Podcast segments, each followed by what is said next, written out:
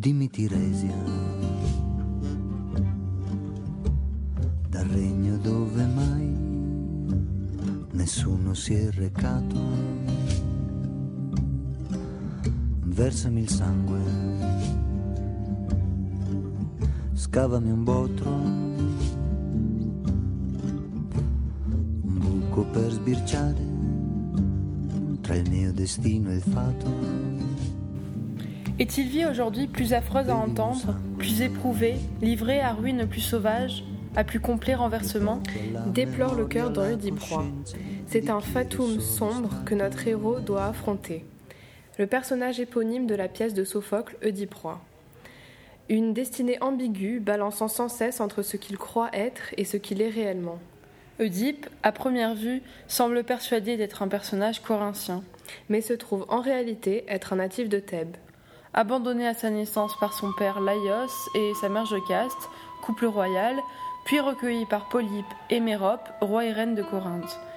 par le caractère de son personnage, Sophocle met en avant la duplicité de la condition humaine. Il se fait déchiffreur d'une énigme. Énigme de lui-même qu'il ne peut déchiffrer car il est bel et bien le criminel qu'il recherche. Ainsi, les dires de l'oracle, qui avait poussé ses parents à l'abandonner, se trouvent être réalisés. Il croit fuir Corinthe et échapper à son destin. Mais il croise le chemin du roi Laios, son père biologique, qu'il tue. Ainsi son destin l'a rattrapé. Le parricide commis, son chemin se termine à Thèbes, qu'il délivre de la peste. Sauveur de la ville, il se trouve en fait être la cause de sa perdition. Par la prouesse de l'énigme du Sphinx, il devient le sauveur de la ville de Thèbes, se marie donc avec Jocaste, sa mère, et commet l'inceste.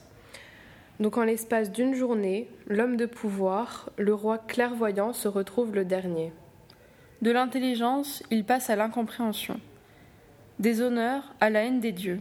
De la richesse, il est réduit à la mendicité et à l'exil.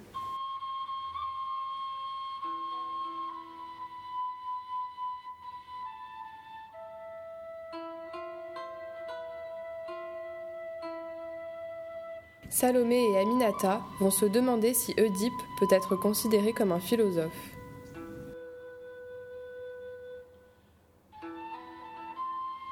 La tragédie Oedipe-Roi de Sophocle est une œuvre complexe, par exemple à travers le personnage d'Oedipe, que l'on peut considérer à la fois comme un héros tragique, un héros politique, mais aussi comme une figure du philosophe. Salomé, tu peux m'expliquer en quoi euh, le personnage d'Oedipe incarne la figure du philosophe? Alors tout d'abord, on peut dire qu'il incarne la figure du philosophe parce qu'il mène une enquête euh, sur lui, sur son passé, mais aussi plus généralement sur la vérité.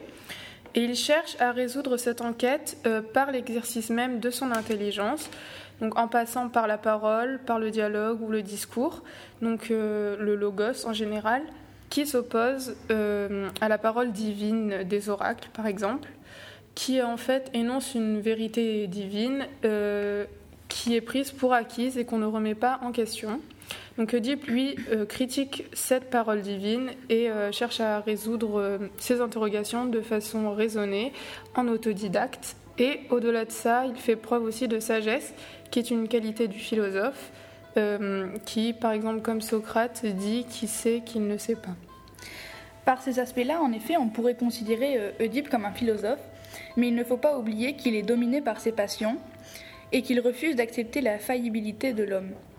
Oui, sur cet aspect, je pense que tu as raison, mais euh, au-delà de ça, je pense que ce qui est important dans la figure philosophique d'Oedipe, c'est qu'il recherche la vérité euh, qui s'oppose à la vérité divine, c'est-à-dire la vérité rationnelle qui se rapproche plus de la connaissance. Oui, mais on ne peut pas non plus considérer ça comme une quête philosophique, car il ne recherche pas vraiment la vérité universelle, mais plutôt sa vérité. Et euh, il refuse de l'accepter quand il l'apprend, car euh, elle ne lui convient pas, elle lui fait mal. Et ensuite, il y a une vérité divine qu'il ne peut pas saisir, euh, parce que, euh, contrairement à Tirésias, qui lui accepte le fait que hum, toute, vérité n'est pas, bonne à savoir, et que les dieux sont là pour euh, réguler cette vérité et permettre à l'homme d'être heureux, Oedipe veut savoir la vérité et s'oppose à cela et montre, par, montre par là sa, démesure. Et donc en fait, on peut dire que Oedipe incarne la figure du philosophe parce qu'il mène une enquête euh, rationnelle euh, et intelligente euh, sur la vérité en général et qui fait preuve de qualité philosophique comme la sagesse, mais en même temps, on peut montrer qu'il est ambivalent sur ce point parce que il refuse d'accepter la vérité telle qu'elle est parce qu'elle le dépasse en fait et qu'il ne mène pas une quête pure de la vérité, donc pas une quête philosophique à proprement parler. C'est ça, et il manque aussi la démesure. Et donc euh, cette dualité en fait entre le philosophe et l'antiphilosophe dans la figure euh, d'Oedipe montre la complexité de l'œuvre.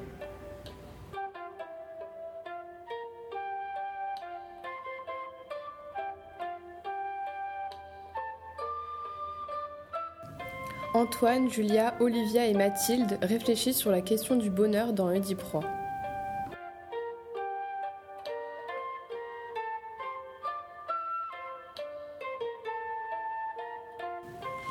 Oedipe Roi offre une méditation sur la fragilité du bonheur humain. Oedipe est-il heureux? Donc le bonheur est souvent conçu comme étant une fin utile de la vie humaine. Il est la fin la plus haute, une fin que l'on recherche pour elle-même, une fin en soi. Quel homme ne souhaiterait pas être heureux? Cependant, une fois cela reconnu, nous n'avons encore rien affirmé de la nature du bonheur. Si l'on se fie au sens commun, on pourrait alors penser que le bonheur consiste dans l'assouvissement intégral des besoins et des désirs. Quel homme peut se prétendre plus heureux et plus comblé que donc c'est un roi qui a sauvé la ville du Sphinx, un demi-dieu, aimé et choyé au fait de sa gloire et de sa richesse, qui est convoqué devant le peuple de Thèbes. Mais que peut-il encore désirer? C'est qu'il n'est heureux qu'en apparence, c'est ce qu'affirme le cœur. Quel homme, quel homme remporte un bonheur qui soit davantage qu'apparence, apparence avant le déclin? Cette illusion du bonheur est très proche de ce que déclare le philosophe Alain. Il est ordinaire que l'on ait plus, de, bonheur par l'imagination que par les biens réels. En effet, la vie de Deep pourrait correspondre à une quête du bonheur et son apparente réalisation. Il s'est imaginé fuir le malheur et, quittant Corinthe après la prédiction de l'oracle, et conserver la confiance du peuple de Thèbes, en menant une enquête pour retrouver le meurtrier de Laios. Mais en réalité, il n'a fait que suivre son destin tragique. Son prétendu bonheur dans lequel il croit s'engager librement a entraîné son déclin et sa misère. Donc son bonheur n'est qu'illusion parce qu'il ignore tout, des conséquences de ses actes, un aveuglement par rapport à l'ignorance de ses malheurs. Avec l'enquête qu'il s'imagine pouvoir consolider, pouvoir consolider son pouvoir, alors qu'en fait c'est cette enquête qui va entraîner son déclin. Mais la lucidité qu'il acquiert dans son enquête n'est-elle pas plus importante que le bonheur en lui-même? En effet, lorsque Deep était heureux et puissant, il n'était pas conscient et ne faisait que suivre le chemin tracé par les dieux, sans jamais le remettre en cause. Donc inconsciemment, sa vie était dictée par les oracles. Celui qui a tout perdu, ses biens, ses richesses, se retrouve dans un malheur absolu. Ne devient-il pas en même temps le héros qui accepte avec sagesse et lucidité son destin? Le mendiant aveugle, banni de la cité, devient héros de la conscience. Est-ce maintenant que je ne suis plus rien, que je suis un homme déclare-t-il lorsqu'il se trouve à Colonne.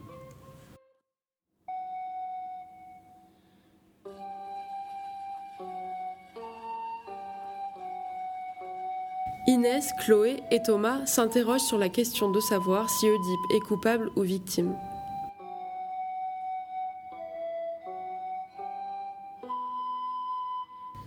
Bonjour Thomas, bonjour Chloé. Bonjour Inès. Bonjour Inès. Euh, est une tragédie de Sophocle dont le personnage éponyme est maudit par les dieux et est destiné à commettre parricide et inceste. Rappelez-vous, les malheurs d'Oedipe trouvent leur origine dans les fautes de son père, Laios, qui a bravé l'interdit divin. C'est donc une malédiction intergénérationnelle qui s'abat sur la famille des Labdacides. Ce personnage mythologique pose problème de par sa complexité qui le fait vaciller entre le statut de victime et de coupable. La question qui interroge encore aujourd'hui est que s'il est le jouet des dieux, l'instrument du hasard, de la fatalité, il serait victime, mais s'il était conscient de ses choix, dans ce cas, il serait coupable ou du moins responsable. Mais Thomas, euh, dis-moi pourquoi Oedipe euh, serait une victime Eh bien Inès, on considère Oedipe comme victime, puisque la malédiction des dieux le contraint de tuer Laios, dont il ignore qu'il est son père biologique, et de coucher avec Jocaste, dont il ignore qu'elle est sa mère biologique. Oedipe ne parvient pas à échapper à son destin, il n'est donc pas libre, ce qui fait de lui un être impuissant et donc une victime. Mais d'un point de vue philosophique, est-ce que l'homme est totalement libre? Alors Inès, selon Spinoza, l'homme se pense libre, euh, mais il ne l'est pas totalement. Euh, en effet, cette liberté a des limites, car il ignore les causes qui déterminent ses désirs et ses actes. Il définit ce qui est libre comme étant ce qui existe et agit par la seule nécessité de sa nature. Mais pour lui, il y a une partie qui est contrainte. Il définit cette dernière comme étant ce qui est déterminé par une impulsion qui le pousse à exister et à agir selon une modalité précise et déterminée. Oui, d'ailleurs, Spinoza l'explique euh, par sa définition du libre arbitre, qui est pour lui une illusion. Il dit que l'homme a, a conscience de ses actions, mais non des causes qui le déterminent à agir, et en effet, l'homme peut être régi par des affects dont il, n'a même pas la conscience totale. On peut d'ailleurs faire un rapprochement avec l'ibris, la démesure.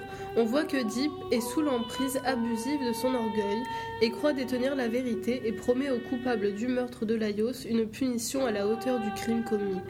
Il ignore qu'il en est lui-même la cause et donc le coupable du meurtre de Laios qui est en réalité son père, d'où le malheur thébain. Oedipe va donc agir sous la contrainte des dieux en commettant le parricide et l'inceste. Écoute, en plus, ayant étudié Freud en philo, nous avons vu à travers le cas d'Anao qu'elle n'est pas responsable de ce qui lui arrivait car elle est victime d'un traumatisme qui venait de son passé.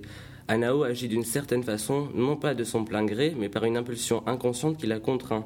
Par exemple, elle refuse de boire de l'eau car autrefois elle a vu le chien de sa gouvernante qu'elle n'aimait pas boire dans un verre d'eau, ce qui l'a dégoûté. Euh, d'accord, mais en fait, quel rapprochement peut-on établir entre le texte de Freud et le personnage d'Oedipe? Parce qu'on peut dire qu'ils euh, se ressemblent. Tout à fait. Anao et Oedipe ont un point commun. Euh, c'est qu'ils sont tous les deux ignorants des raisons qui les ont poussés à agir de la sorte. Ils sont victimes de leur passé. Oedipe incarne le personnage qui agit inconsciemment et à l'encontre de lui-même. Il ignore l'ampleur des actes qu'il a commis et il ne sait pas ce qu'ils représentent et signifient. Par exemple, quand il croit coucher avec sa femme, alors qu'en fait il s'agit de sa mère biologique, et cela ne représente pas une relation conjugale banale, mais bel et bien de l'inceste. Pareil concernant la mort de son père, il croit tuer un ennemi inconnu, mais en réalité il tue son père biologique, ce qui représente le désir parricide. Donc en fait, si je résume bien, Oedipe est coupable parce qu'il a commis des actes incestueux et parricides, mais aussi d'ibris. Mais en même temps, il est victime de la fatalité et du sort des dieux. Tout à fait. Donc pour conclure, tout ce que nous pouvons affirmer, c'est que Deep est un personnage complexe. Donc, comme tu nous le rappelais Inès, en commettant parricide et inceste, ainsi que des actes d'ibris, il est l'incarnation de la culpabilité. Néanmoins, ces actes ont été perpétrés par Oedipe sans qu'il ait conscience de la réelle signification de ces derniers. Il est donc par ailleurs victime de la fatalité, du sort que les dieux lui ont jeté. Oedipe est donc finalement à la fois coupable et victime. Eh bien, merci euh, Thomas et Chloé pour votre intervention. Et euh, je vous dis à bientôt et n'oubliez pas de vous abonner à la page Facebook de Vita Nova Radio pour ne manquer aucun podcast. Merci à tous. Merci Inès.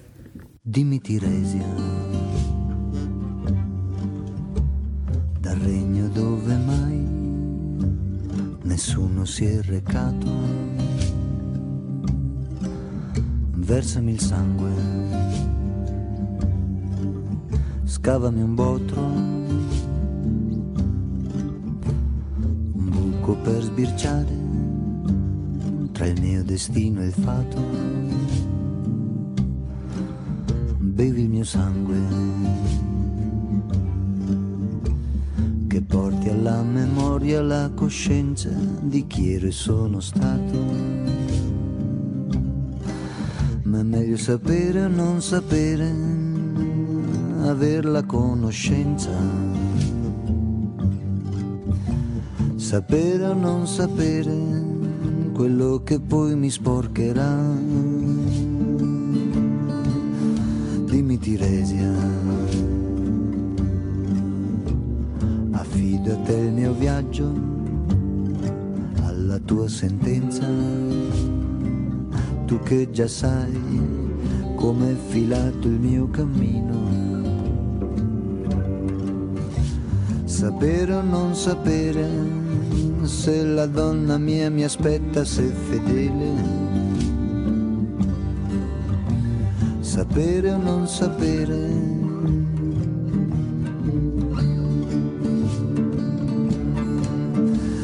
Tiresia. Quali stratagemmi dovrò dire, in quale forma mi dovrò nascondere. Tiresia.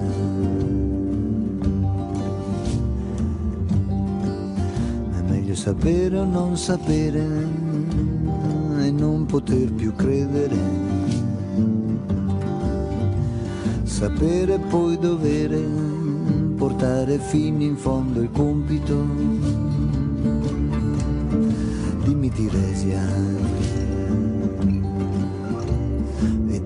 profetare, la conoscenza è distanza che separa la fatica di conoscere e più grande fatica essere creduti. Dimmi Tiresia,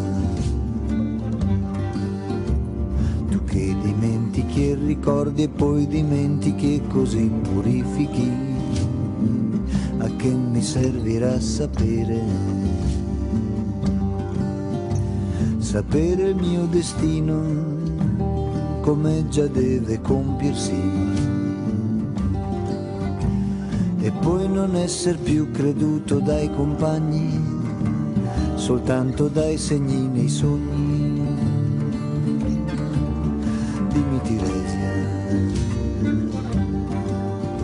Togli la sete, conoscilo e poi scordalo, bevi di questo lete. Conoscilo e poi scordalo, la conoscenza è niente senza fede. Conoscilo e poi scordalo, la conoscenza è niente senza fede la conoscenza è niente senza fede.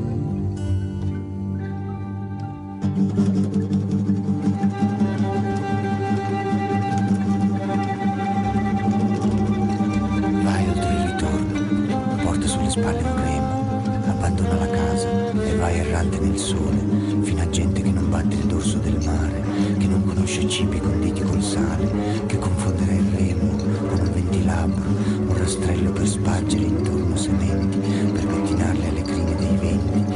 Lì lo poserai, offrirai sacrifici, la morte ti coglierà dal mare, consunto da splendente vecchiezza. Tra gente felice attorno, questo ti dico.